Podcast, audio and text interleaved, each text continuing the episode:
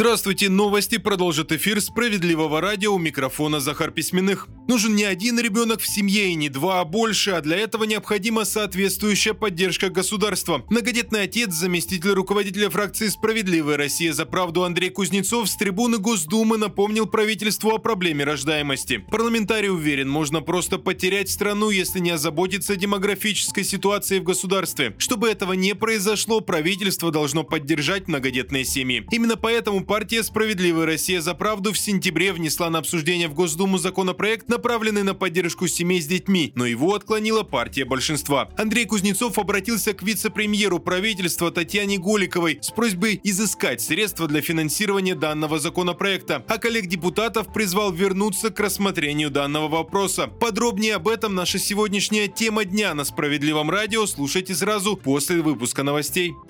Законодательно запретить вегетарианство и сыроедение для несовершеннолетних такое предложение озвучила депутатам Госдумы одна из уполномоченных по правам ребенка. Инициаторы запрета приводят в пример недавний случай, когда родители новорожденного из Красноярска почти не кормили его, и он скончался. Детский омбудсмен уверена, что ограничения позволят спасти не одну жизнь.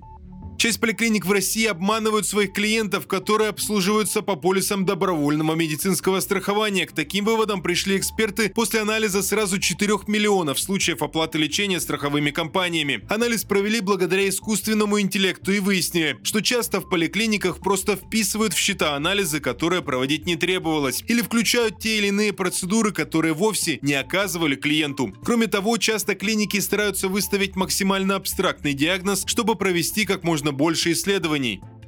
Вернуть товар, купленный на маркетплейсе, реально, пусть продавец и не собирался этого делать. Выпуск продолжают новости Центра защиты прав граждан и истории из Санкт-Петербурга. Людмила Мордовина на одном известном маркетплейсе купила новый пылесос. Не успела она им нормально попользоваться, как он сломался. Гарантийный срок еще не закончился, и женщина поспешила отдать покупку в сервисный центр. Там провели технический осмотр и сказали, что отремонтировать пылесос невозможно. Тогда Людмила Мордовина обратилась в службу поддержки интернет-магазина и попросила попросила оформить возврат, но, по словам женщины, там никак не отреагировали. Следующим шагом Людмила Мордовина стало обращение в Центр защиты прав граждан. Там пояснили, на товары, купленные в интернете, распространяются все положения закона о защите прав потребителей. Это значит, покупатель вправе потребовать заменить товар, предоставить скидку, бесплатно устранить недостатки или вернуть деньги. Юристы Центра вместе с депутатом Справедливоросом Надеждой Тихоновой составили и направили обращение в Роспотребнадзор. Такая мера сработала эффективно. Продавец продавец сразу вернул все потраченные деньги Людмиле Мордовиной.